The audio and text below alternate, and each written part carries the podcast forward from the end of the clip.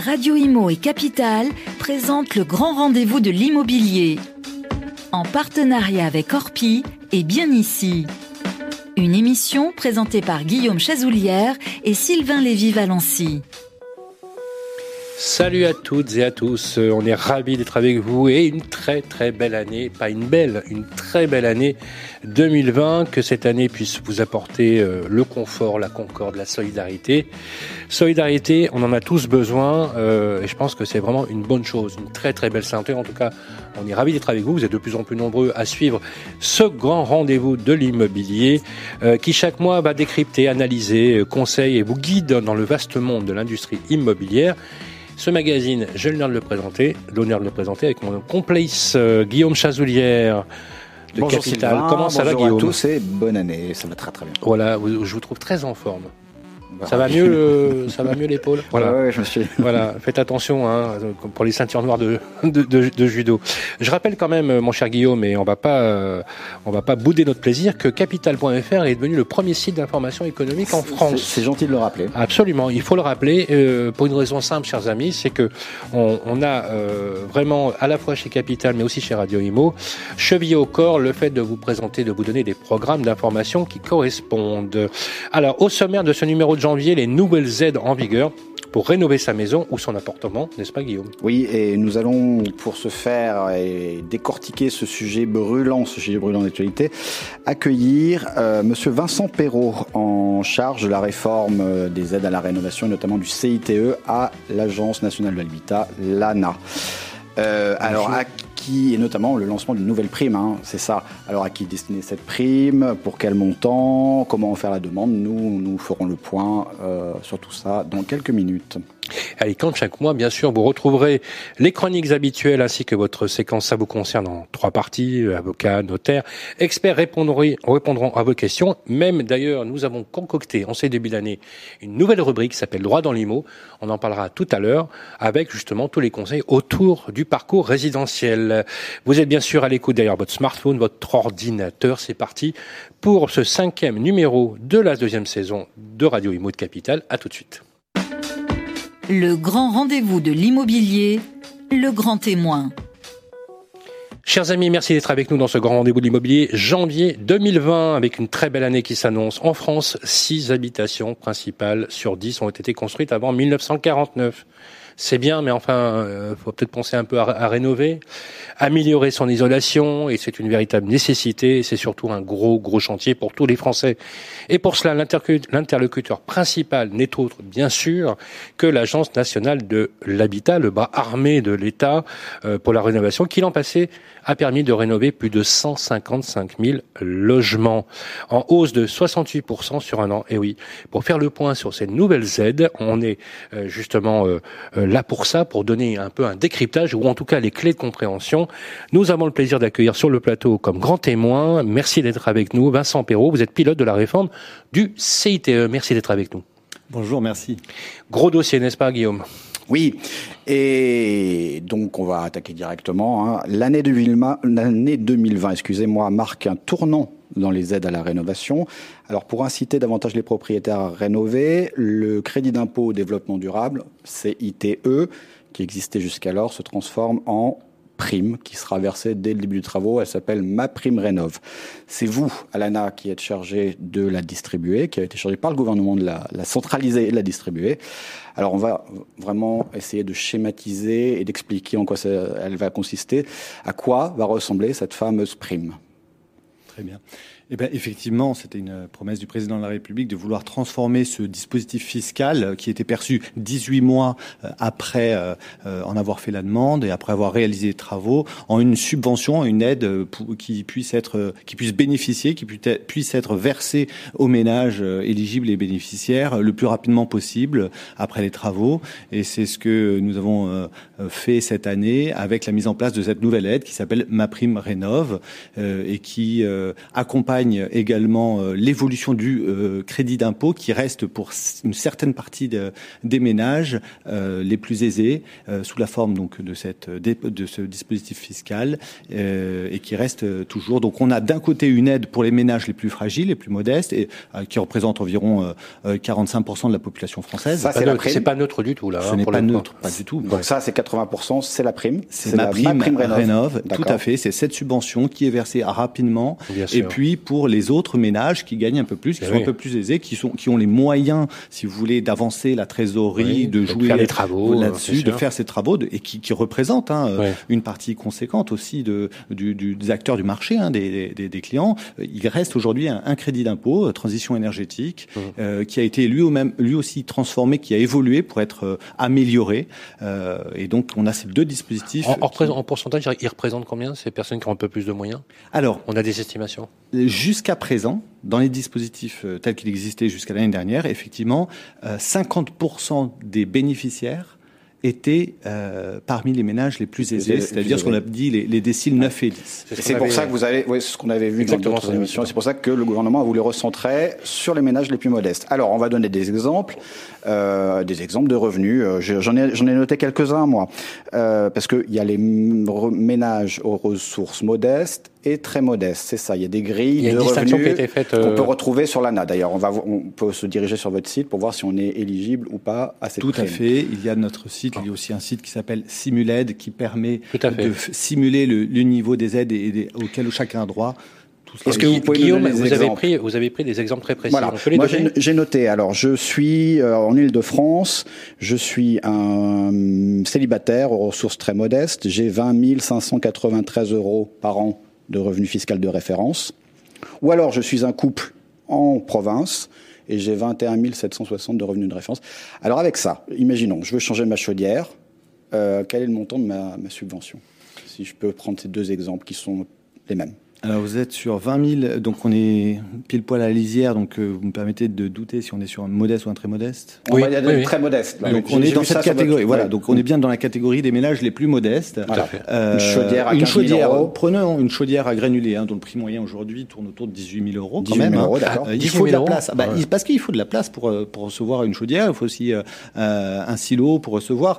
Et on, on, on le voit. Alors c'est pas forcément des équipements qu'on va installer facilement dans Paris, mais on peut imaginer euh, en région parisienne euh, beaucoup d'endroits, euh, beaucoup de maisons qui justement veulent aujourd'hui quitter les chaudières à fioul et souhaitent un peu s'orienter vers des énergies qui sont plus durables et notamment la chaudière à granulés dont je vous parlais à l'instant, 18 000 euros de coût moyen, ce n'est pas rien pour une personne. Vous, vous mettez au regard de ces 18 000 euros les revenus que vous avez évoqués, 21 000 euros, c'est 80% de son revenu annuel. Et pour ces personnes-là, lorsqu'on cumule aujourd'hui la prime euh, en question et les euh, et les C2E, on arrive C2E et les, et les pardon et les certificats d'économie d'énergie ou les, les, primes énergie, on arrive quand même à un niveau d'aide de 14 000 euros sur 80 sur 14 000 euros, 14 000 euros d'aide. Donc on est quand même à un niveau d'aide assez euh, conséquent qui nous permet d'arriver de diminuer largement la facture et de faciliter le développement de ces travaux vertueux. C'est intéressant ce que vous avez dit, c'est que vous vous distribuez la prime, mais vous allez la cumuler avec d'autres aides. Là, vous allez faire appel au certificat d'économie énergie, mais il y a d'autres aides comme ça que vous pouvez faire intervenir Tout à fait. Vous centralisez tout. La prime, la prime est cumulable avec euh, tout un tas de dispositifs d'aide publique, hein, que ce soit euh, les aides de, que l'on dit d'action logement, les aides des collectivités locales, etc. On a, on a conçu un dispositif qui a vocation à se greffer avec euh, un, un, certain nombre d'acteurs qui portent, qui portent des initiatives de ce type. Les, les acteurs du marché, les ce qu'on appelle les énergéticiens, les fournisseurs d'énergie, mais aussi euh, les entreprises de travaux distribuent les certificats d'économie d'énergie. Eux vont être un vecteur de distribution de cette aide. Aujourd'hui, on leur permet de justement reprendre un peu euh, euh, ce dispositif MaPrimeRénov, de faire de la pédagogie pour pouvoir cumuler ces deux dispositifs et arriver à un niveau de financement assez intéressant. On, fait appel à vous et c'est vous qui regardez si on est éligible à quelle aide, etc. Si, par exemple, je veux changer les fenêtres, J'ai combien pour les mêmes cas? Pour les mêmes cas, on est aujourd'hui, euh, je parle de mémoire, de subvention. Euh, de, subvention pour les ménages très modestes à 100 euros d'équipement par fenêtre, de subvention par fenêtre. Hein. et c'est des fenêtres double vitrage, évidemment Tout à fait, c'est en remplacement de simple vitrage, ce sont des fenêtres performantes. Alors, on va être pratico-pratique, oui. surtout pour nos auditeurs. Vous vous posez la question, comment je fais? Voilà. Alors, moi, je suis propriétaire, je suis un ménage très modeste.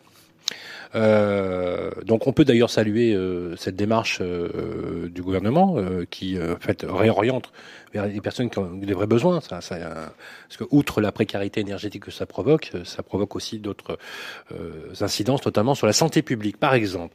Alors quand, quand est-ce que je suis propriétaire quand, Comment je fais pour solliciter cette prime Dès le devis, dès l'achèvement des travaux Qu'est-ce que voilà, c'est quoi la démarche? Alors, c'est le, parcours que l'on a conçu. Et surtout, comment je sélectionne l'entreprise qui ne va pas ah, m'arnaquer C'est extrêmement important. Vous avez tout à fait raison d'insister là-dessus. Le parcours est volontairement simple, mais aussi rassurant parce qu'on est sur un secteur qui est euh, les travaux. Tout le monde ne se réveille pas avec une envie pressante de faire des travaux chez vous. Je sais pas si je confirme. Hein, on est d'accord. Donc on a, on a, plusieurs, on a là, on a plusieurs freins, plusieurs obstacles à lever chez les ménages. Euh, on doit d'abord euh, leur faciliter la tâche sur les démarches administratives pour leur donner envie, ah parce qu'il y a tout le reste déjà à gérer. La relation avec les entreprises, avoir confiance dans l'entreprise, avoir confiance dans le, la recommandation relative aux travaux. Et ça, il y a deux sujets derrière derrière ça, c'est la question du conseil. Les pouvoirs publics ont investi euh, un réseau de conseillers neutres et indépendants en la matière qui s'appelle le réseau FAIR, avec un numéro de téléphone unique, avec des conseillers locaux euh, et un numéro de téléphone 0808 800 700 qui permet d'avoir accès à de l'information euh, neutre et indépendante sur les conseils aux travaux. Et puis, il y a aussi la question du réseau des entreprises, des professionnels, qui sont les premières personnes au contact des ménages, des clients, et elles aussi, à travers la démarche de euh, labellisation RGE.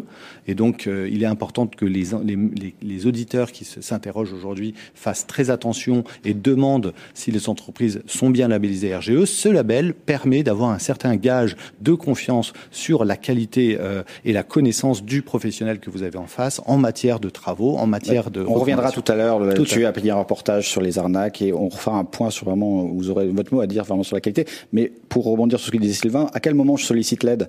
J'ai un devis, j'achète mes travaux, à quel moment je, vous appelle et Alors, il est important. Je, je, peux, avoir droit à cette subvention. Alors, il est important d'avoir en tête que on a conçu un parcours où la personne vient nous voir en nous demandant voilà, je, vais, je m'apprête à m'engager dans, dans les parcours de travaux, voilà un devis. Je l'ai pas encore signé.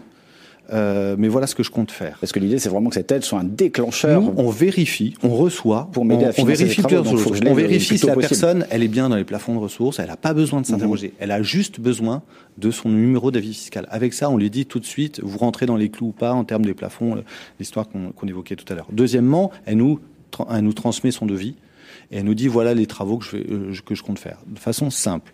Et nous, on regarde ça et on lui répond deux choses. On lui répond c'est bon, les travaux que vous envisagez de faire, euh, c'est vraiment des travaux qui sont éligibles. Vous pouvez y aller. L'entreprise est fiable. Allez-y.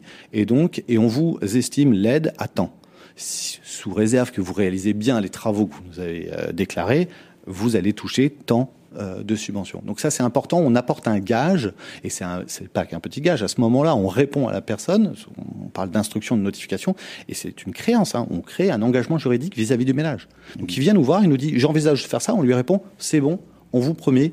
Euh, et cette aide après je la toucherai dès je commence à payer mes travaux. Ensuite la personne a rassuré, se lance dans les travaux, euh, fait les travaux, et ensuite à la fin des travaux vient nous voir avec la facture, et euh, elle nous dit voilà, est-ce que vous pouvez me payer la subvention? Et sous 15 jours, nous, on paye. D'accord. Et si j'ai un échelonnement de travaux qui commence euh, bah, dès le premier, enfin des fois c'est même souvent échelonné, et j'ai pas une facture à la fin.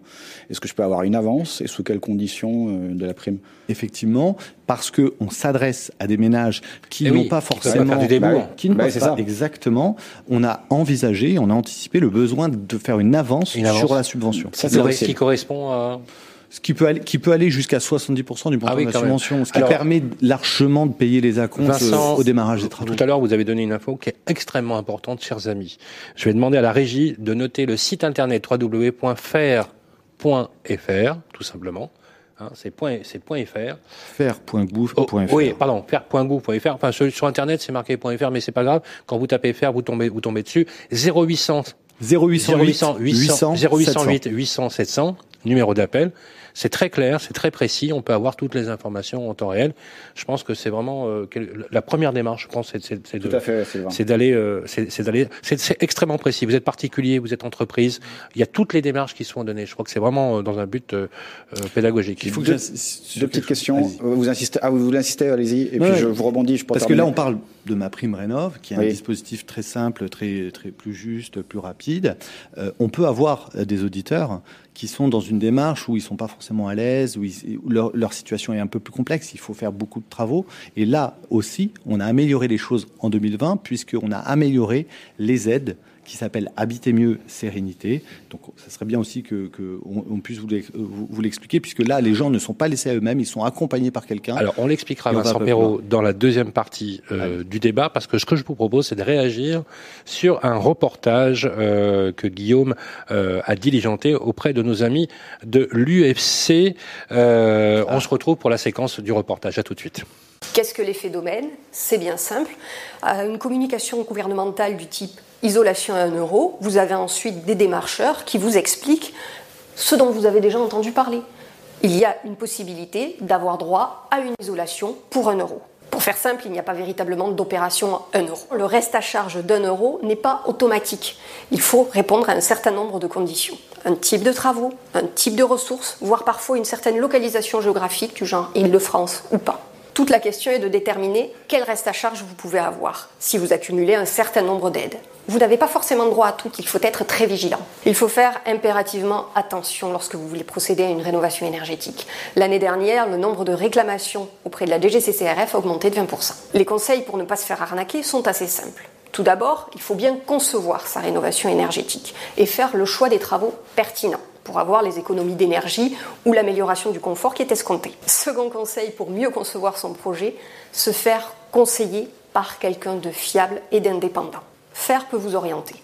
Il vous indiquera des professionnels qui ont la qualification RGE, qui est souvent indispensable pour les aides auxquelles vous pouvez avoir droit. De manière plus générale, lorsque vous souhaitez faire une rénovation énergétique, il vous faut consulter plusieurs professionnels et non pas un seul. Collectez plusieurs devis et regardez bien les mentions qui figurent dessus. Vérifiez qu'il est bien assuré. Vérifiez qu'il est également titulaire de la mention RGE. Cette qualification peut être aisément vérifiée sur Internet un problème qui se pose dans un certain nombre de nos dossiers est que parfois des entreprises peu scrupuleuses, lorsqu'elles vous démarchent, vous font état soit de travaux qui vous promettraient une monts et au niveau des économies, soit des aides auxquelles vous avez droit. Le problème, c'est que c'est souvent non formalisé sur le devis, c'est-à-dire que ça n'engage à rien. Du coup, c'est difficile pour nous de rapporter la preuve qu'il y a bien eu problème lors du démarchage. Au final, vous pouvez parfois vous retrouver avec un reste à charge qui ne sera pas insignifiant, voire même un crédit dissimulé, si vous n'avez pas vu ce que vous aviez signé.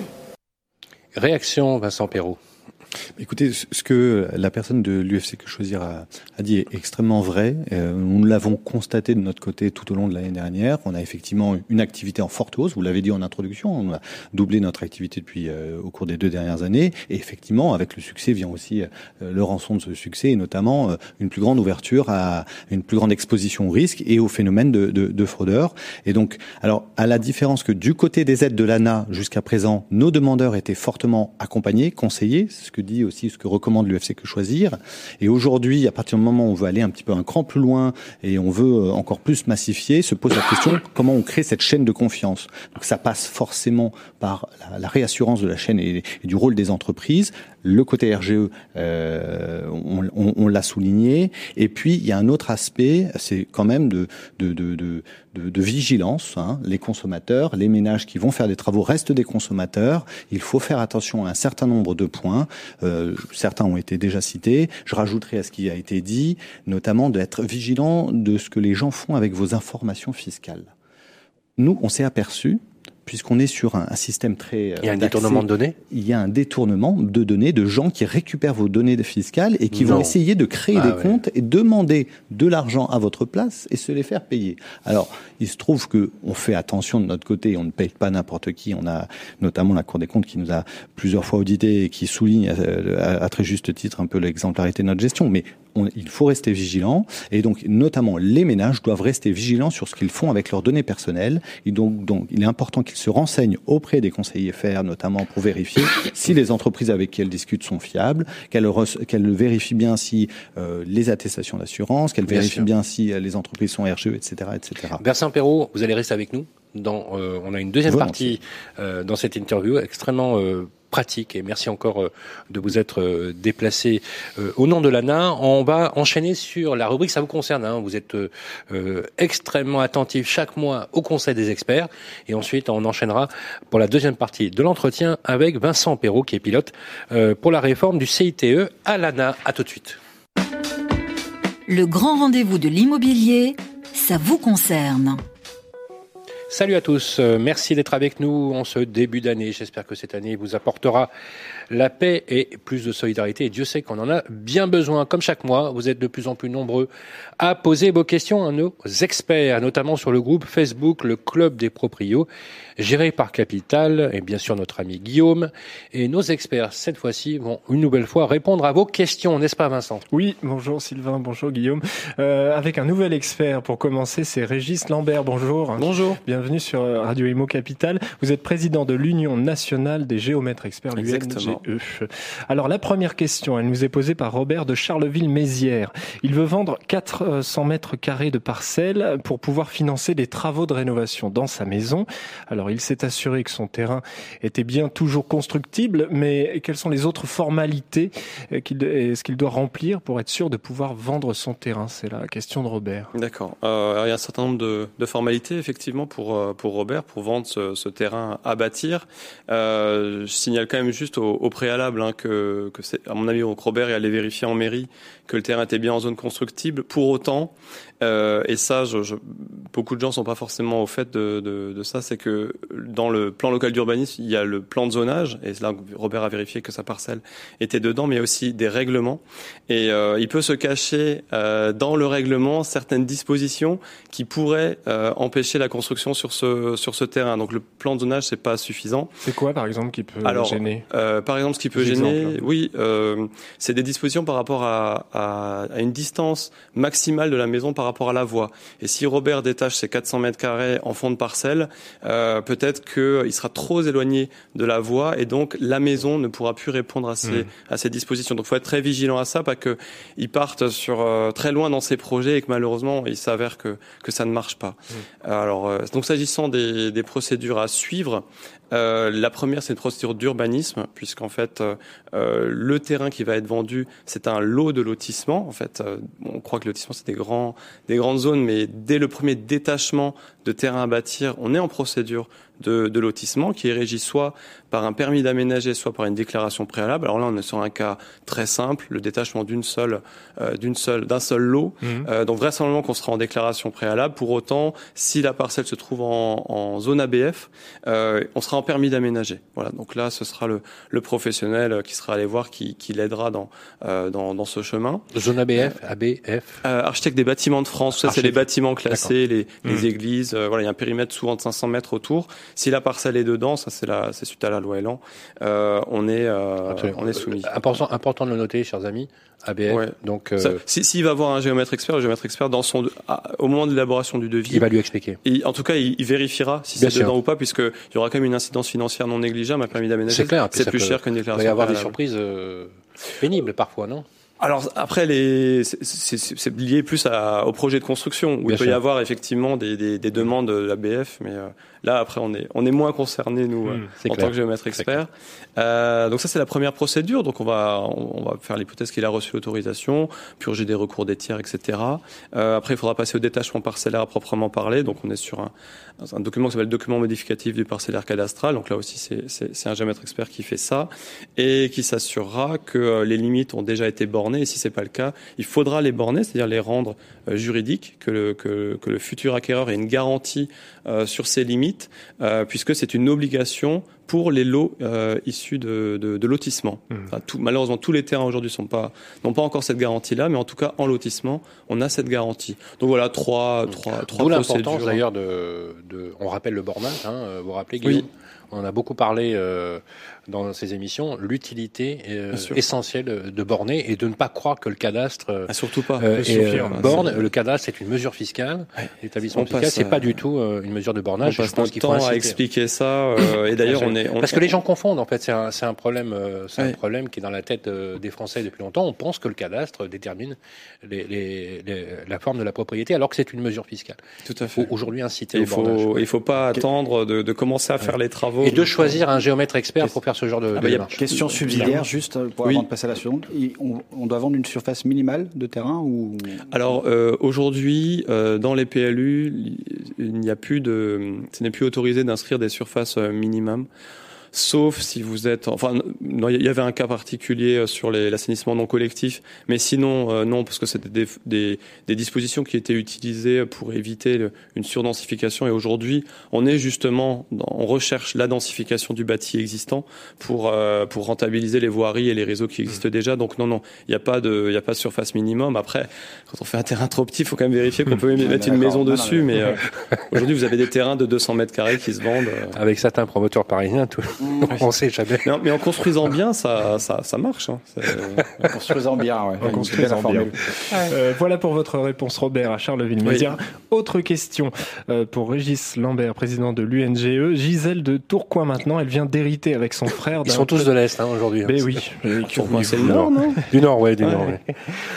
Elle vient d'hériter avec son frère d'un petit immeuble de trois appartements. Tous deux ne souhaitent pas conserver les logements qui sont en location et ont dans l'idée de vendre. Quelles sont là encore les formalités à remplir pour mettre en vente cet immeuble D'accord. Trois appartements. Euh, alors là, il y aura deux choix pour, euh, pour Gisèle et son frère. Le, la formule la plus simple, c'est de vendre l'immeuble en bloc.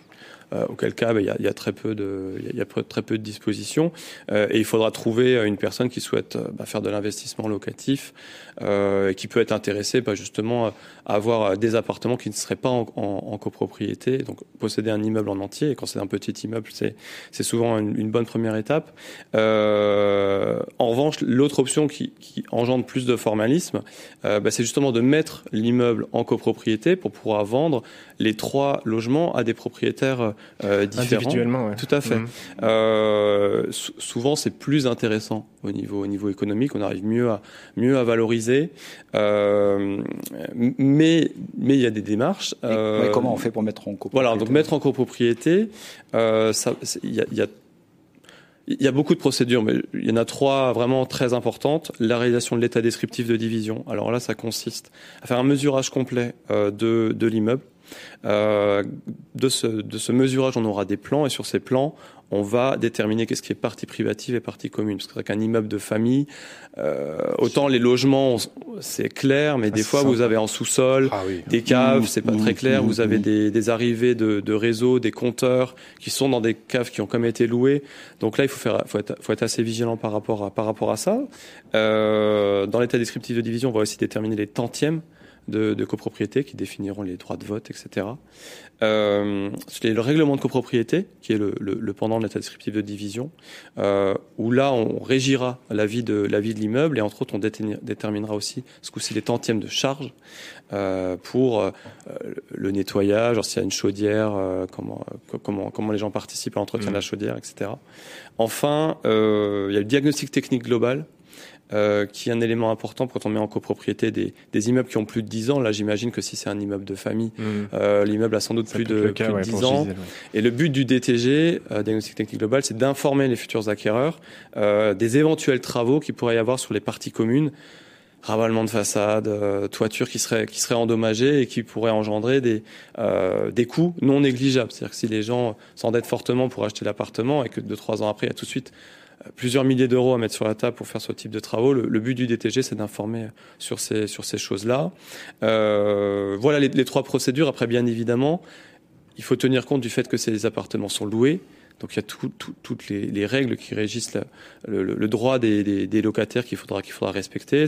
Euh, donc à savoir si euh, Gisèle et son frère veulent vendre individuellement euh, à des gens qui souhaitent ensuite y habiter. Donc là, il faudra attendre euh, pour euh, bah, la fin du bail et le dénoncer dans les, mmh. suivant le formalisme. Euh, ou alors, bah, ils vendront à des gens qui, qui feront leur affaire du temps que, que, que, les, que, les, que les locataires soient là, ou bien euh, bah, des gens qui veulent faire de l'investissement, comme dans le premier cas, en fait. Mmh. Voilà, grosso modo, les, les, les, formalités. Merci beaucoup, Régis Lambert, euh, président de l'UNGE, l'Union nationale des géomètres experts, et vous continuez à vous poser vos questions pour ça vous concerne sur la page Facebook Le Club des Proprios. Merci beaucoup, merci. Régis Lambert, et merci euh, Vincent. On se retrouve euh, dans quelques instants pour la deuxième partie euh, de Ça vous concerne et on va retrouver notre invité dans quelques instants. À tout de suite. Le grand rendez-vous de l'immobilier revient dans un instant. Vous et moi, on se connaît bien. On se voit tous les jours. Vous pouvez trouver que j'ai du charme, que je suis un peu démodé ou trop isolé. Je suis capable de faire rêver comme d'empêcher de dormir. Mais même quand je ne suis pas là, on parle de moi. Et s'il arrive que l'on me quitte, c'est toujours bon de me retrouver. De m'avoir, tout simplement. Je suis l'ancien, l'actuel, le prochain. Je suis le bien, celui que vous voulez acheter, vendre, louer ou faire gérer. Orpi, des femmes et des hommes pour votre bien. Harold se sent bien ici. Il y a une bonne boulangerie. C'est bien ici. Il est à 5 minutes de l'école, 20 minutes de son travail. C'est bien ici. Et il adore nager. C'est bien ici. C'est sur bienici.com qu'Harold a eu son coup de cœur. Et c'est bien ici. Pour une recherche immobilière innovante, par vite quartier et temps de trajet. Bienici.com, la meilleure façon de trouver son futur logement.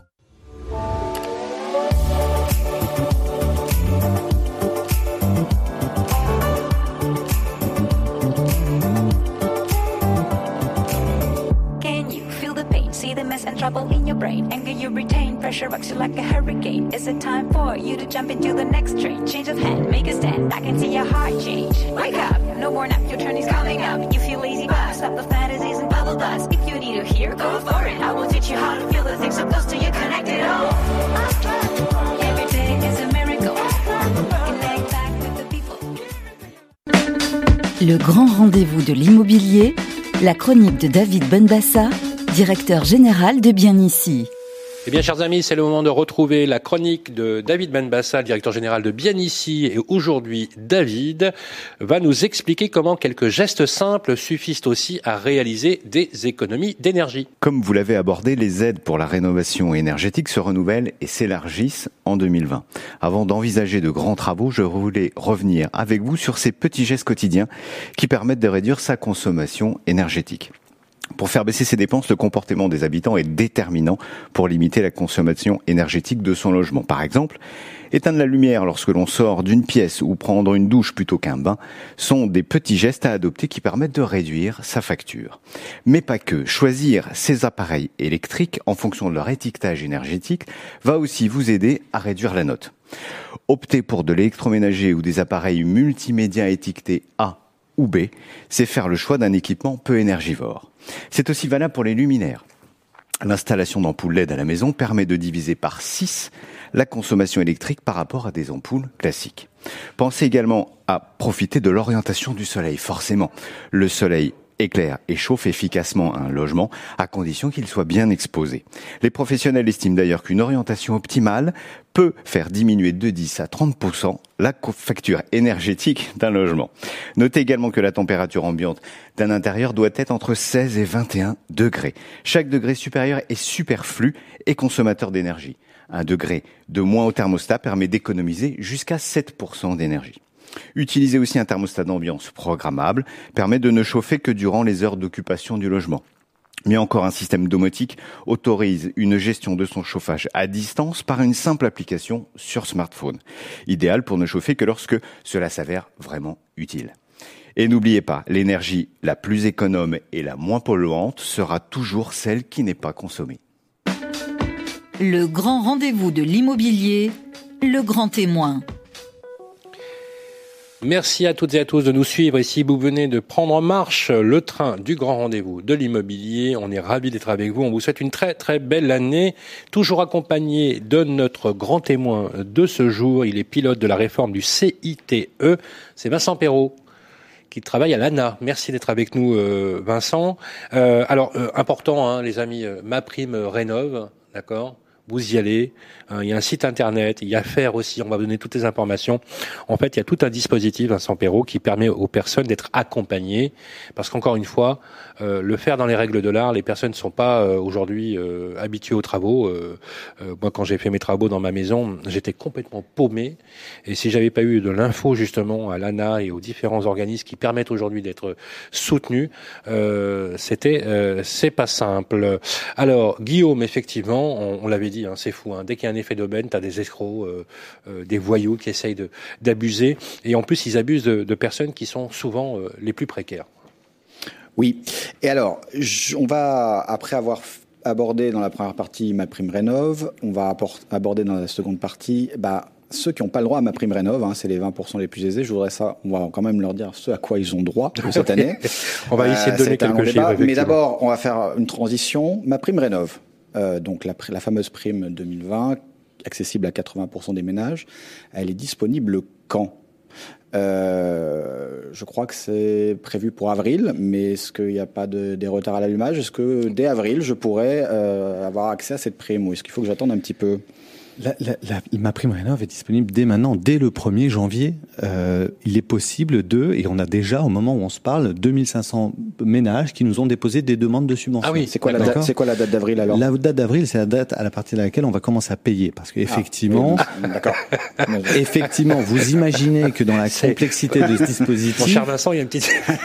oui, non, mais, alors allons-y. Alors, juste 4 mois, je, je suis 4 mois de, de, préparation, hein, d'initialisation par rapport à 18 mois hein, ou dans le système précédent dans lequel on était. Ah oui, je rappelle, avec le crédit d'impôt. Avant, on était sur un crédit d'impôt, on faisait des travaux, 18 mois plus bah, tard, on en touchait les bénéfices. Euh, Là, on a un système où, à terme, à partir d'avril, on est sur une promesse où on va payer sous 15 jours. Donc déjà, je peux poser mon dossier. Donc, normalement, le fait que les 4 mois que vous évoquiez, en fait, c'est juste de l'initialisation. On doit faire des branchements, on doit effectivement caler tout. Le système est quand même, on a eu un, un décret hein, qui qualifie euh, toute la réglementation qui est arrivée euh, le 15 janvier. Et donc, on est, on sera prêt au rendez-vous pour commencer à verser les aides à partir de début avril.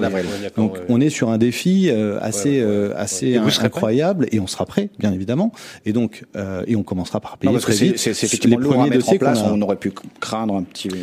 donc mais là il y a un paiement sous quinzaine. Hein. Donc on sera hein. sur des paiements sous quinzaine à partir d'avril.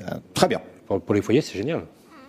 C'est génial. Alors je ne fais pas partie de ces 80% des ménages euh, qui ont le droit à la prime. Je fais partie des, des 20% les, les, les, les, plus aisés, ou c'est même un petit peu moins que ça d'ailleurs. Oui. Euh, c'est à quel, quel, quel, niveau de revenu on a plus le droit à la prime tout à l'heure, hein, les, les personnes éligibles à la prime en 2020 c'est 45% des ménages. En 2021, on va ouvrir à 80% des ménages. C'est 45% des ménages qui aujourd'hui Vous aviez le bon chiffre en tête. C'est ce que vous avez donné. Vous avez le bon chiffre en tête. C'est juste 45% des ménages qui n'ont pas le droit. On va de façon incrémentale parce que bon, tout faire d'un coup aussi, c'est, ça serait, il faut pas trop. D'accord. Mais en revanche, en 2020, vous avez, euh, vous, vous, êtes dans les 45% de la population française éligible. Vous avez ma prime rénov. Vous êtes au-dessus. Vous gagnez un peu plus. Vous avez encore un crédit d'impôt pour 2020. Le CITE reste. Le crédit d'impôt transition énergétique, même, hein, je crois. il a été transformé, amélioré là aussi, parce que euh, pour qu'il soit plus simple, plus rapide, sous la forme de, euh, de, forfaits qui sont indexés en fonction euh, de, de, la, de la performance des travaux. D'accord. Donc dit autrement, lorsque vous allez faire des travaux qui, ont, qui sont plus performants pour l'environnement, vous toucherez une, un crédit d'impôt supérieur. Exemple. Selon quels critères? Selon des critères à la fois de, performance des travaux et aussi de revenus. Donc il y a des grilles qui ont été établies. Entre eux, vous avez des exemples. Voilà, c'est plus simple. C'est plus parlant de parler avec un exemple. Vous êtes dans la catégorie des ménages intermédiaires, c'est-à-dire dans les 40% au-dessus de ma prime rénov. Hein, et là, on, on est au, les 80%. C'est des revenus combien C'est des revenus combien on, est sur des revenus de euh, 27 000 euros pour une personne seule par an. D'accord. Euh, en région parisienne, c'est ça le, le, niveau de revenu. Euh, pour ces personnes-là, euh, la prime pour toucher la chaudière à granulés dont je vous parlais tout à l'heure, elle est quand même de 4 000 euros. C'est pas rien. Pour ces personnes-là, ou bien c'est un crédit d'impôt donc, hein, c'est pas une. Ça sera, c'est un c'est un crédit d'impôt forfaitaire. Un crédit d'impôt de 4000 euros. Vous avez raison. De la même façon, on va subventionner l'isolation thermique par extérieur à 50 euros par mètre carré, ce qui est pas rien euh, pour des travaux euh, qui sont très très très vertueux. Euh, effectivement, on a cette coexistence entre deux dispositifs d'aide en 2020. Euh, on peut se dire bon, c'est pas très clair, personne ne sait. On a ce simulateur en ligne sur le site faire.gouv.fr qui vous dit dans quelle case vous êtes et à quoi vous avez droit. Donc ça, on a réfléchi à ce parcours pour que les gens savent exactement se repérer. Alors le simulateur, je le laisse sous les yeux.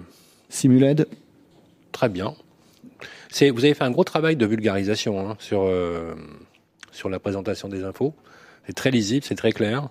C'est essentiel. Euh, vous avez les statistiques de, de, de, Beaucoup de monde se connecte euh, alors on n'a pas, j'ai pas en tête tous les chiffres, mais pour vous dire que depuis le 1er janvier sur le site Ma Prime Rénov, hein, on est euh, de mémoire à 170 000 visites, hein, si je dis pas d'erreur. pas mal. Hein. Je vous parlais de, de, de 7 000 comptes créés, donc en fait les gens viennent sur le site, les gens commence par vérifier sont éligibles, ah ils donnent leur avis fiscal, euh, leur avis fiscal, ils donnent, ils se créent un compte et ensuite ils déposent leur demande. Une petite question euh, parce qu'on va aller dans le fin du fin, on affine.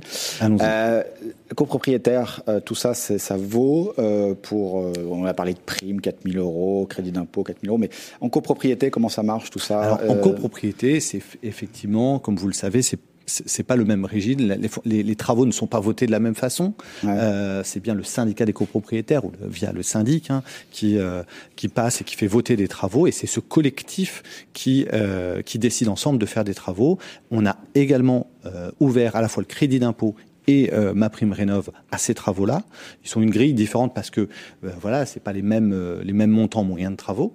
Euh, mais pour vous donner un exemple qui me viendrait comme ça là sur un cas qu'on a regardé encore pas plus tard qu'hier, vous avez une copro, petite copro moyenne des années 70, 15 logements qui fait sa rénovation, son ITE. Elle a 120 000 euros de travaux. Mhm. 7, 500 euros, c'est le montant moyen pour un ménage très modeste. On va lui payer 5 000 euros sur 7 500 euros de cote part. De pour vous dire, on finance largement ces travaux. Vincent Perrault, on a une séquence qui s'appelle Polémique IMO dans le grand rendez-vous de l'immobilier. Euh, j'ai une réaction, une réaction, une question, une interpellation. je vais vous demander une réaction rapide. Euh, en l'occurrence, euh, c'est le patron de la CAPEB, le président de la ah CAPEB, Patrick Liébus, qui vous pose une question. Je vous propose qu'on le retrouve tout de suite après ça. Le grand rendez-vous de l'immobilier, Polémique IMO. Alors, le patron de la CAPEB va vous poser une question en direct. On l'a enregistré, me semble-t-il. On l'écoute et je vais vous demander de réagir. Bonjour à toutes, bonjour à tous. Alors ma question est bien simple. Sachant que les aides à la rénovation énergétique qui sont à présent portées par l'ANA et qui accompagnent justement la mise en place de ces aides, la question est de savoir si euh, y a des restes à charge pour les personnes précaires et très précaires sur les travaux qui seront réalisés on s'interroge vraiment euh, à savoir justement le niveau de ces restes à charge, parce que ces personnes ayant des revenus modestes, très modestes, euh, auront sûrement quelques difficultés à pouvoir assurer le reste à charge. Sur certains travaux, il est possible que les restes à charge, euh, il semblerait qu'ils seraient réduit, mais sur un certain type de travaux, euh, sur l'installation de packs par exemple, il y aura des restes à charge importants. Et alors là, comment ça, ça se passera? Parce qu'on sait très bien que s'ils n'ont pas les moyens de financer ces travaux, les travaux ne se feront pas et les objectifs que s'est donné le gouvernement ne seraient pas atteints. Bonne question effectivement de Patrick Liebus. Vincent Perrault? Alors, c'est une une question très très pertinente. C'est la, en tant que pouvoir public, on s'est posé la question quel est le juste, et on se pose tout le temps la question quel est le juste niveau de d'aide et de soutien pour les populations les plus fragiles, notamment euh, que l'on va aider et qu'on va chercher d'aider de plus en plus avec leur niveau de difficulté. Deux réponses à cela. Le, le premier frein pour ces euh, pour ces populations, pour ces ménages, c'est de leur permettre euh, d'avoir une trésorerie qui permet de ne pas avoir à avancer. Donc, je vous ai répondu tout à l'heure, c'est la possibilité de faire des avances. Et ensuite, se pose la question du reste à financer. Une fois les aides déduites, donc on parle, Monsieur Lébus euh, parlait à l'instant d'une pompe à chaleur avec un coût moyen de 12 000 euros, un niveau d'aide aujourd'hui avec ma prime rénov et, et, les, et les certificats d'économie d'énergie autour de 7 000 euros, un petit peu plus parfois. On a effectivement comment est-ce que l'on finance? On, on, il y a d'autres dispositifs qui peuvent prendre le relais. Hein, j'évoquais tout à l'heure le, le, cumul possible avec des aides locales, des aides des caisses des retraites, euh, des aides d'action logement. Mais euh, on a dimensionné, et dans les, dans les règles, on s'est dit, il faut quand même toujours un reste un petit peu de reste à charge. Pour les plus modestes, 10% du prix. Ne serait-ce que symboliquement, vous dire pour qu'il y ait, un, pour, qu'il y ait une adhésion, qu'il y ait une adhésion et une responsabilisation. Qui, quelque part conserve une certaine dignité, peut-être. Euh, une adhésion et une responsabilisation des, des, des, consommateurs, c'est toujours important, euh, car ce n'est pas aussi anodin que d'acheter un téléphone portable. Donc c'est 10% du prix pour les plus modestes. 10%, pour les plus modestes, 25% pour les modestes. Alors, 25% ça c'est une première réponse. Mais pour ça, il ne faut pas dépasser un certain plafond d'équipement, Lorsque, néanmoins, je vous disais, ça c'est une première population, c'est la grande majorité des publics parce qu'on va devoir se, se, quitter. Vincent les populations les plus fragiles, celles qui sont vraiment les plus en difficulté, on autorise d'aller jusqu'à 100%. 100%. D'accord? Et sous quelles conditions? Lorsqu'elles sont accompagnées, notamment lorsqu'elles avec des aides des collectivités locales ou des aides des caisses de retraite, on peut aller jusqu'à 100%. Et ça c'est important. On a vraiment. Il y a même des dossiers qui sont pilotés par les assistantes sociales qui permettent de faire ce genre de choses. Vincent Perrault, désolé mais on a on a plus le temps. C'était très bien que vous soyez venu. On est ravis de vous avoir reçu. Euh, vous avez répondu directement à nos auditeurs. Je rappelle, hein, euh, faire.fr.gouv.fr, euh, le site de l'ANA, euh, Simuled aussi pour faire les simulations, euh, 0800 8 0808 800 700. 0808 700. Euh, voilà. 0808 800 700. Vous mettez le numéro de téléphone sur le podcast, ça va être beaucoup beaucoup plus simple. En tout cas, merci d'avoir pris le temps d'être passé par euh, le grand rendez-vous de l'immobilier. On va enchaîner C'est moi tout de suite, les amis, sur la euh, justement séquence que vous aimez aussi le plus. C'est euh, ben, pour cause, c'est les experts parce que c'est vous qui répondez, qui posez les questions et c'est nous qui vous y répondons. On se retrouve tout de suite. Merci Vincent Perrault. Au revoir. Le grand rendez-vous de l'immobilier, ça vous concerne. Si vous nous rejoignez dans ce grand rendez-vous de l'immobilier, on vous souhaite d'abord une très très belle année 2020 et c'est la deuxième partie de Ça vous concerne. Les experts répondent à vos questions. Euh, alors justement, des questions, vous en posez de plus en plus, notamment sur le groupe Facebook Les Proprios. Et nous recevons, euh, Vincent, mmh. euh, quelqu'un qui est déjà passé euh, par nos plateaux. Nous sommes avec Marie Choplin-Texier qui est notaire à Paris, mmh. spécialiste du droit patrimonial. Et on va être sympa. Allez, elle bosse à l'étude Chevreux. Merci. Voilà. Bonjour. Étude Chevreux, si vous nous écoutez, salut. Vincent, vous avez des questions pour nous. Et puis surtout les, les, les, membres du groupe euh, Facebook, le Club des Proprios, à commencer par euh, Miguel qui a une question pour vous, Marie. Euh, il est propriétaire au sein d'une copropriété. Il souhaite acquérir un deuxième appartement juste à côté de chez lui et réaliser une ouverture sur le mur mitoyen en béton. De quelle autorisation est-ce qu'il a besoin pour réaliser ce, projet? Alors, rappelons tout d'abord que chaque copropriétaire est propriétaire de parties privatives, donc son lot, et d'une cote-part de parties communes. C'est important de le rappeler. Euh, le principe ensuite, c'est la réunion euh, libre, c'est-à-dire le principe de liberté. Pour réunir ces deux lots, il n'a pas d'autorisation spécifique à demander en Assemblée générale.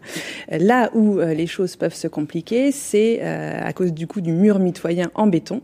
Là, il faut qu'il demande l'autorisation en Assemblée générale de pouvoir ouvrir entre ces deux lots pour pouvoir réunir et former un seul et unique appartement, une seule et unique unité d'habitation. Mmh. Même s'il n'y a pas de taille forcément, ça peut, si c'est juste une porte, à partir du moment où il creuse dans le mur, il alors, fait un trou. Il, il, arrive de façon exceptionnelle qu'il s'agisse d'une simple cloison, mmh. là auquel cas il ne s'agit pas véritablement d'un mur porteur, mmh. aucune autorisation n'est à obtenir dans ce cas, mais c'est très très rare. Euh, là, a priori, il s'agit véritablement d'un mur en béton. Mmh. S'il y a un doute, il peut toujours voilà recourir euh, au service de l'architecte de l'immeuble ou d'un architecte euh, de, voilà, qui est euh, des PLG euh, Bien sûr. pour Et avoir son avis. Donc on avait deux appartements, on en fait un, on modifie le droit de la propriété. Là, comment ça se passe? Déclaration fiscale Non, non, il peut garder ces deux lots. donc vous avez par exemple le lot 1 et le lot 2 et garder ces deux lots qu'il réunit physiquement mais sans demander de réunion juridique. Par contre, il peut aller plus loin et demander un modificatif du règlement de copropriété pour que ces deux lots soient supprimés et qu'un lot numéro 3 soit créé pour qu'il n'y ait plus qu'un seul okay. lot juridiquement et Fiscalement, ça change large Rien Non, ça va Ils payent deux fois la taxe. Deux Exactement, deux taxes foncières, deux taxes d'habitation. Deux taxes d'habitation.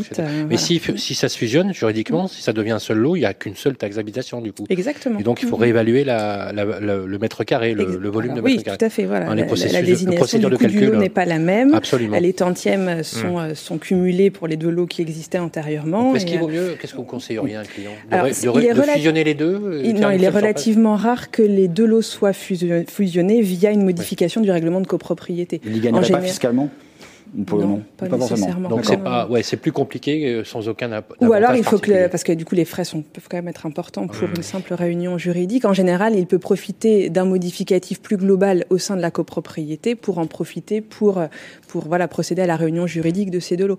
Mais dans 95% des cas, elle est matérielle cette réunion. On dit à nos auditeurs dans la pratique. Euh, ça n'a pas de... Non. Alors après... Sauf s'il veut revendre, parce qu'il ne va pas revendre deux lots, il sera obligé de reconstruire un mur. Ah, non, non, non, il pourra revendre ces deux lots. Dans ce cas, on a les deux lots de copropriété dans l'acte de vente, et on indique une mention en précisant que par suite de travaux, le propriétaire a réuni les lots, qu'il a obtenu une autorisation d'assemblée générale pour abattre telle ou telle partie de mur, et on a la nouvelle désignation du lot. Ça, ça ouais, aussi une S'il souhaite revendre les deux lots séparément, il reconstruit un mur. Ah, bien sûr, bien évidemment, il recrée... Une fois qu'on a cassé un mur, il peut diviser. Il redivise. Alors cette autorisation en assemblée générale, euh, le copropriétaire a intérêt à bien préparer son dossier, euh, voilà, avec des plans pour bien présenter au copropriétaire. Euh, mmh. Il faut qu'il obtienne une majorité dite absolue, hein, l'article 25 de la loi de 1965. Mais les ordonnances sur la copro n'ont pas été modifiées N'ont pas modifié cet article-là. Mmh. D'accord. Il n'y a pas une modification. Donc majorité absolue, euh, que les copropriétaires soient présents, représentés, absents, il faut qu'ils obtiennent la, la majorité. Hein, des, Alors la majorité absolue, elle est évaluée à combien bah, C'est-à-dire plus de 50% hmm. euh, les deux des tiers voix. C'est les deux tiers Non, 50%. Ah, 50 la moitié. D'accord, ok. Mais que les copropriétaires soient présents, représentés ou absents. Hmm. D'accord.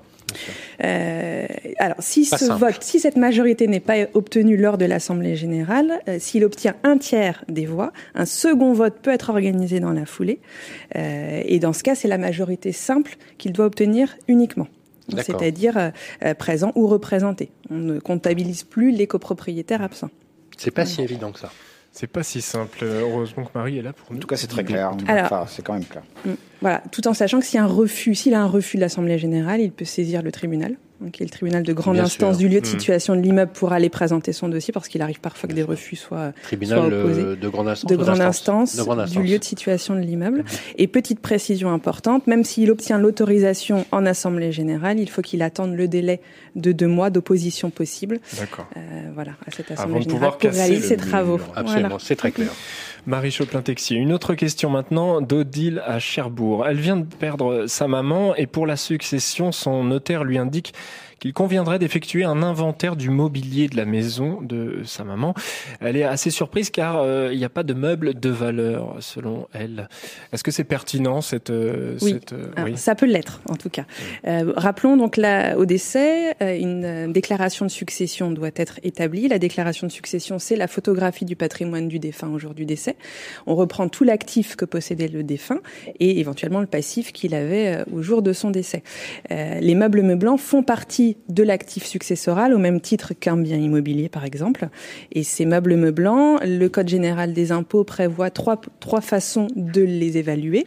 Alors, euh, meubles meublants, pour nos Les meubles mobiliers, la table, les chaises, euh, le lit, euh, le tableau. Tout ce qui n'est pas fixé au mur. Alors ça, ce sont des, ce sont des meubles par desti des immeubles par destination. D'accord. Non, parce que c'est important d'expliquer mmh. prosaïquement. Un meuble meublant, ce sont des, objets qu'on pose. La table, la euh, chaise, le tableau, l'étagère. Et, très, et très mobile et, meublant, c'est-à-dire dans le sens de la décoration et de, meuble, de meubler mmh. l'appartement. Donc trois possibilités. Hein, L'École générale des impôts liste euh, les façons d'évaluer. Euh, une vente publique, c'est-à-dire une vente aux enchères. Dans ce cas, on retient le prix net de vente dans la déclaration de succession. Un inventaire, et on, donc on retombe sur la question euh, d'Odile, l'inventaire réalisé par un commissaire-priseur. Le commissaire-priseur fait la prisée des meubles mhm. dans un acte notarié. Même si ça n'a pas de valeur. Voilà, alors c'est là que ça peut être intéressant, puisque si on n'a pas de vente aux enchères publiques ou d'inventaire réalisé, c'est une liste, une estimation détaillée euh, listée par euh, les parties, donc par les héritiers, mais cette liste, la valeur de cette liste ne peut pas être inférieure à 5% du montant de l'actif successoral. Donc c'est en ça qu'un inventaire, euh, comme il est proposé à Odile, peut être intéressant, mhm. puisque compte tenu de la valeur de la, des autres actifs, il peut être intéressant d'effectuer un inventaire. Bien sûr, c'est clair. Merci beaucoup Marie Chopin-Texier. Merci à vous. Euh, notaire à Paris et sur l'étude de Chevreux. Euh, on revient tout à l'heure. D'ici là, vos questions sur le club Facebook, euh, le club des proprios, la page Facebook. Voilà. Merci mon cher Vincent, mhm. toujours au taquet Vincent Favreau. J'essaye. Voilà. Encore des conseils à prati pratiques à venir avec la troisième partie de Ça vous concerne, mais aussi un nouveau rendez-vous avec Guillaume. voilà, on a carburé pendant les fêtes. on s'est dit qu'on allait changer un peu le magazine auquel vous êtes de plus en plus nombreux d'ailleurs euh, à suivre. On vous en remercie, parce que sans vous, euh, simplement, on ne serait pas là. Euh, on a monté une nouvelle chronique qui s'appelle Droit dans l'IMO, pour mieux comprendre l'immobilier, les nouvelles lois, les obligations, les devoirs, dans un spectre assez large. On le retrouvera tout de suite, vous allez voir, c'est plutôt pas mal. Le grand rendez-vous de l'immobilier revient dans un instant. Vous et moi, on se connaît bien. On se voit tous les jours. Vous pouvez trouver que j'ai du charme, que je suis un peu démodé ou trop isolé. Je suis capable de faire rêver comme d'empêcher de dormir. Mais même quand je ne suis pas là, on parle de moi. Et s'il arrive que l'on me quitte, c'est toujours bon de me retrouver. De m'avoir, tout simplement. Je suis l'ancien, l'actuel le prochain.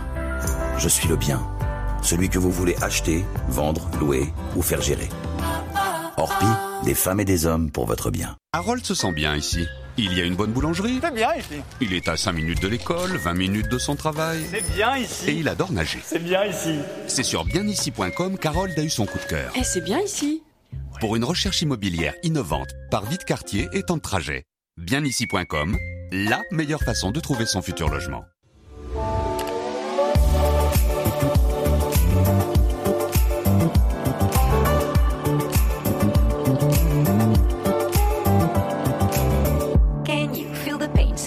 Trouble in your brain. Anger you retain, pressure rocks you like a hurricane. Is it time for you to jump into the next train? Change of hand, make a stand. I can see your heart change. Wake up, no more nap, your turn is coming up. You feel lazy, but stop the fantasies and bubble dust. If you need to hear, go for it. I will teach you how to feel the things so close to you, connected all.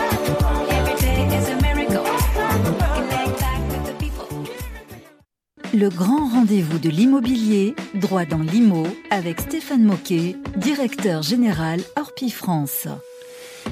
Bonjour Stéphane Moquet. Bonjour Sylvain Lévy. Merci d'être avec nous. Vous êtes en duplex, vous êtes sur le terrain, euh, toujours au taquet, Stéphane Moquet, avec vous l'ensemble, sans, sans, faire de jeu de mots d'ailleurs. Hein. Euh, vous êtes le directeur général de Orpi.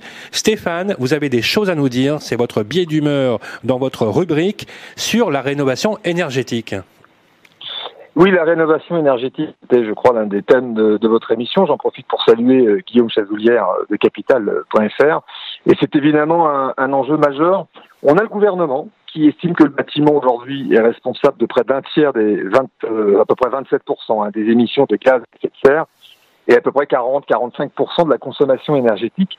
Et bien évidemment, c'est les logements anciens qu'on connaît bien, nous, chez Orpi, qui sont souvent les, les plus énergivores. Et dans ce cadre-là, Orpi, l'ADEME, le, plan bâtiment durable ont signé récemment un, accord qui vise à accélérer la rénovation énergétique des logements privés. On l'a fait en, présence de Julien de Normandie, le ministre chargé de la ville et du logement, et Emmanuel Vargon, qui est la secrétaire d'État auprès de la ministre de la Transition écologique et solidaire. Et ces derniers nous rappelaient que l'objectif du gouvernement en la matière consistait à rénover 2 millions et demi de logements d'ici 2023, euh, c'est-à-dire dans trois ans. Alors le défi est vraiment ambitieux et le gouvernement, pour y arriver, souhaite donner un, rôle central aux agents immobiliers qui peuvent assurer le lien entre les particuliers, les biens à rénover et puis tous les organismes agréés. Et on s'est engagé chez Orpi à sensibiliser les propriétaires via notre réseau d'agences. Alors on peut se dire que tout semble aller pour atteindre ces objectifs ambitieux du gouvernement. Eh ben c'est pas si simple.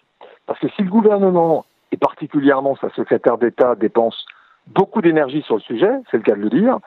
Il n'en demeure pas moins que procéder à la rénovation énergétique de son bien, ça reste quand même un parcours du combattant, et on le vit avec nos clients. C'est extrêmement complexe, les diversités d'aides, différents organismes qui peuvent intervenir, quelles solutions proposer et devons-nous retenir Et on a des propriétaires qui peuvent être vite déboussolés, pour pas dire déstabilisés, qui peuvent même des fois abandonner euh, le projet. Il y a même un chiffre qui est absolument incroyable, c'est que lorsque vous engagez une rénovation énergétique, vous pouvez bénéficier d'un chèque énergie. Eh bien, 20% des bénéficiaires ne l'auraient même pas encaissé, puisqu'ils auraient assimilé ce chèque à de la publicité ou à une arnaque. Alors, comme l'indique Emmanuel Vargon, il y a des efforts sur la communication à faire, mais c'est vrai que ça reste à faire pour que l'ambition élevée, euh, ben, on passe à d'une ambition élevée à une réalité euh, durable. Merci beaucoup Stéphane Moquet, comme d'habitude toujours affûté euh, dans vos réactions. On va vous retrouver désormais, euh, chers amis, tous les mois avec Stéphane Moquet lorsqu'il sera peut-être en reportage en duplex ou sur le plateau de Radio Imo pour sa rubrique Droit dans l'Imo. Merci. Merci Stéphane, au mois prochain. Allez, au mois prochain. Le grand rendez-vous de l'immobilier, ça vous concerne. Si vous prenez ce grand rendez-vous de l'immobilier en cours, c'est la troisième partie de Ça vous concerne, on est ravis que vous soyez avec nous. Je rappelle que vous pouvez bien sûr voir cette émission en replay.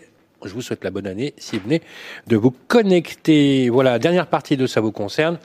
Vincent on est avec un nouvel expert, un expert qui est pas si nouveau que ça, puisqu'on l'a déjà rencontré à plusieurs reprises. On l'a déjà vu, il s'agit de maître Romain Rossi-Landy. Bonjour. Bonjour. Bonjour Romain, vous êtes avocat spécialiste du droit de l'immobilier à Paris. Première question de Muriel du groupe Facebook Le Club des Proprios. Muriel a mis en location son appartement par le biais d'une agence.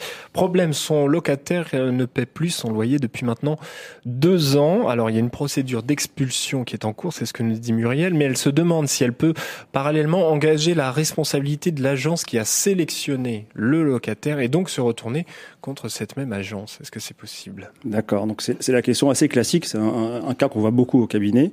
Euh, c'est la question de la responsabilité de l'agent immobilier. Donc il faut se poser la question de savoir quelle est l'étendue de cette obligation. Euh, c'est pas un travail facile. L'agent immobilier il a une mission effectivement de vérifier la solvabilité hmm. du locataire il n'a pas la mission de la garantir cette solvabilité. Il y a une nuance importante. C'est pas une obligation de Heureusement d'ailleurs, parce que heureusement, ça serait, ça serait dramatique. C'est une obligation de moyens renforcés. Mm. Donc là, la jurisprudence de la Cour de cassation est assez euh, constante sur la question, mais cette obligation va très très loin. Euh, et souvent, euh, il y a des pièges parce que euh, les locataires, parfois, peu scrupuleux, je l'ai vu moi dans des dossiers, déposent carrément de fausses pièces dans l'ordre de cette mm-hmm. candidature. J'ai vu de faux contrats de travail, j'ai même vu de faux avis d'imposition. Euh, donc l'agent immobilier, c'est très difficile. non, c'est pas bien. Non, c'est pas bien. Peu scrupuleux ou contraint. Dans la non mais c'est pas là. c'est un autre débat. Mais c'est un autre débat. Mais oui. Maître, euh, maître Rossi, je, je, je, je, vous taquine quand je dis c'est pas bien, mais avec Guillaume on s'est bien compris. Mm. C'est tellement dur aujourd'hui de se loger. Mm. Je dis pas qu'on l'excuse, mais parfois on peut comprendre que certains dossiers soient un peu arrangés parce qu'il y a des gens qui ont vraiment besoin de se loger. Quoi. Mais, c'est un vrai problème. Sur l'agence, autre sujet. Est-ce qu'on peut sur la responsabilité Pour répondre à votre question, oui, parce que si on arrive à apporter la preuve que l'agent immobilier n'a pas fait les démarches nécessaires ou au moins des démarches suffisantes pour vérifier cette solvabilité, alors c'est quoi? C'est demander les, les, les avis d'imposition, euh, il peut en demander deux, il peut demander les trois derniers bulletins de salaire, il peut demander les quittances de loyer, il peut demander le contrat de travail. Euh, moi, j'ai eu des dossiers où l'argent immobilier n'avait quasiment rien fait. Il peut quand même pas demander la carte vitale. Non, alors euh, il peut pas faire une enquête auprès de la banque. Parce qu'il y a une liste en plus. le législateur est intervenu. ça, c'est aussi important de le rappeler. La loi Allure. Alors, il y a eu un décret après en novembre 2015 qui est venu préciser toute une liste, alors que je connais pas par cœur, mais les documents exigibles. C'est une liste limitative. Voilà. Et attention, par exemple, ça je le sais, il peut demander les trois derniers bulletins de paye, mais pas les six. Hmm.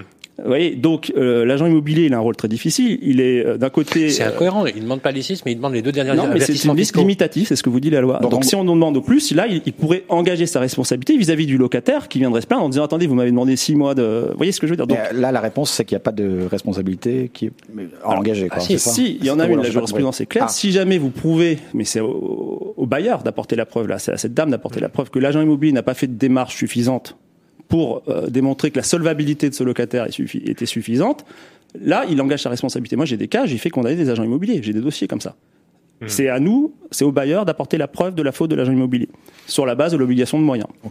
Ok. Et si vous êtes arrivé, c'est que c'était à juste titre. C'était à juste titre parce que l'agent immobilier n'avait pas fait suffisamment de recherches, il n'avait hmm. pas vérifié. Il y avait un faux qui était grossier euh, qu'on pouvait facilement vérifier. Donc on en demande beaucoup et, aux agents immobiliers. Et le client n'a pas, a pas percuté. Le client a fait confiance à son agent immobilier. Ah oui, je comprends.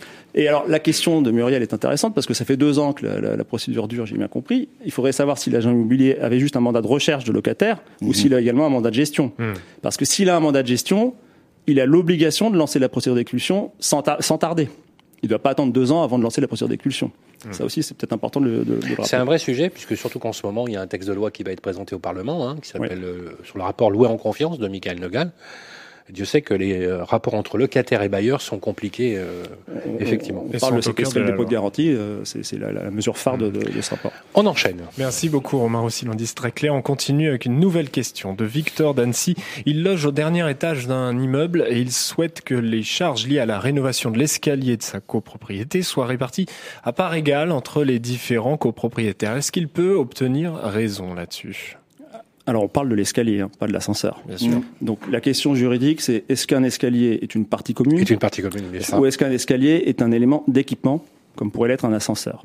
Euh, sur ce point, surtout que ça dessert le seul appartement du haut, quoi, en fait. Oui, alors euh, bon, peu importe. Ouais. Si c'est une partie commune, pas de problème. Euh, il a raison, euh, votre auditeur. Il peut effectivement demander, demander à ce que les charges d'entretien de cet escalier soient réparties euh, normalement selon les tantièmes, et c'est tout à fait normal. Euh, si c'était euh, évidemment un élément d'équipement, ce serait complètement différent. Pour un ascenseur, il y a Mais des comment, comment on le distingue, l'élément d'équipement? Alors ça, c'est la jurisprudence qui, qui, le distingue. Donc la jurisprudence a rappelé à plusieurs euh, reprises, si vous voulez, qu'un escalier est une partie commune et pas un élément d'équipement. D'accord. Parce qu'il y avait un débat autour de ça justement. Il y a des litiges. Il y a des litiges. Mmh. Euh, en général, c'est précisé dans le règlement de copropriété.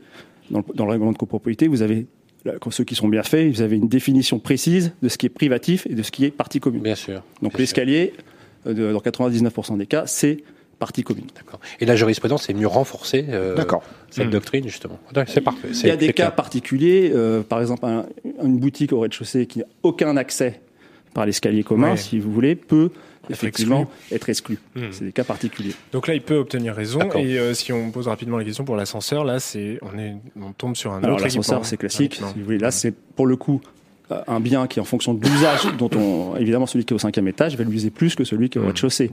Euh, donc là il y a des clés de répartition classiques. Si D'accord. Plus on habite euh, dans un étage élevé, plus on paye, ce qui est tout à fait logique. Puisque là c'est l'usage qui compte. C'est équitable. équitable. Et ça se calcule, c'est assez courant. Oui, c'est courant. En général, on prend un coefficient qui est de 0,20 euh, pour le rez-de-chaussée. Premier étage, c'est 1, 1,20 pour le deuxième étage, et ainsi de suite. D'accord. Ça a le mérite d'être très clair, mon cher Victor. Merci beaucoup, euh, Romain Rossi-Landy, euh, pour vos précisions. Vous êtes avocat à Paris, je le rappelle. Merci beaucoup. À très bientôt.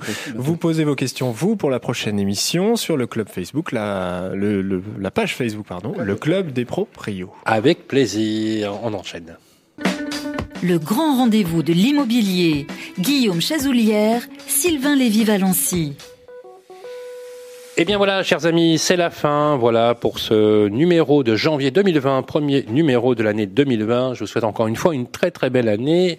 Merci d'être toujours plus nombreux chaque mois à nous suivre. Sachez que vous pouvez partager bien évidemment cette émission autour de vous sur les réseaux sociaux, mais aussi vous pouvez podcaster cette émission sur toutes les plateformes et la réécouter n'importe où. C'est bien le principe. Guillaume, on se retrouve dans un mois maintenant. Tout à fait dans un mois et d'ici là, comme chaque mois, n'hésitez pas à poser vos questions sur le groupe Facebook Le Club des Proprios. Nous les soumettrons à nos experts qui y répondront dès le mois prochain. Merci beaucoup Guillaume et merci encore une fois à toutes les équipes de Capital et de Radio Imo auxquelles on souhaite une très très belle année 2020. Merci à vous et rendez-vous dans un mois. Radio Imo et Capital présentent le grand rendez-vous de l'immobilier en partenariat avec Orpi, 1250 agences immobilières partout, rien que pour vous. Et bienici.com, le site immobilier nouvelle génération à retrouver sur radioimo.fr et capital.fr.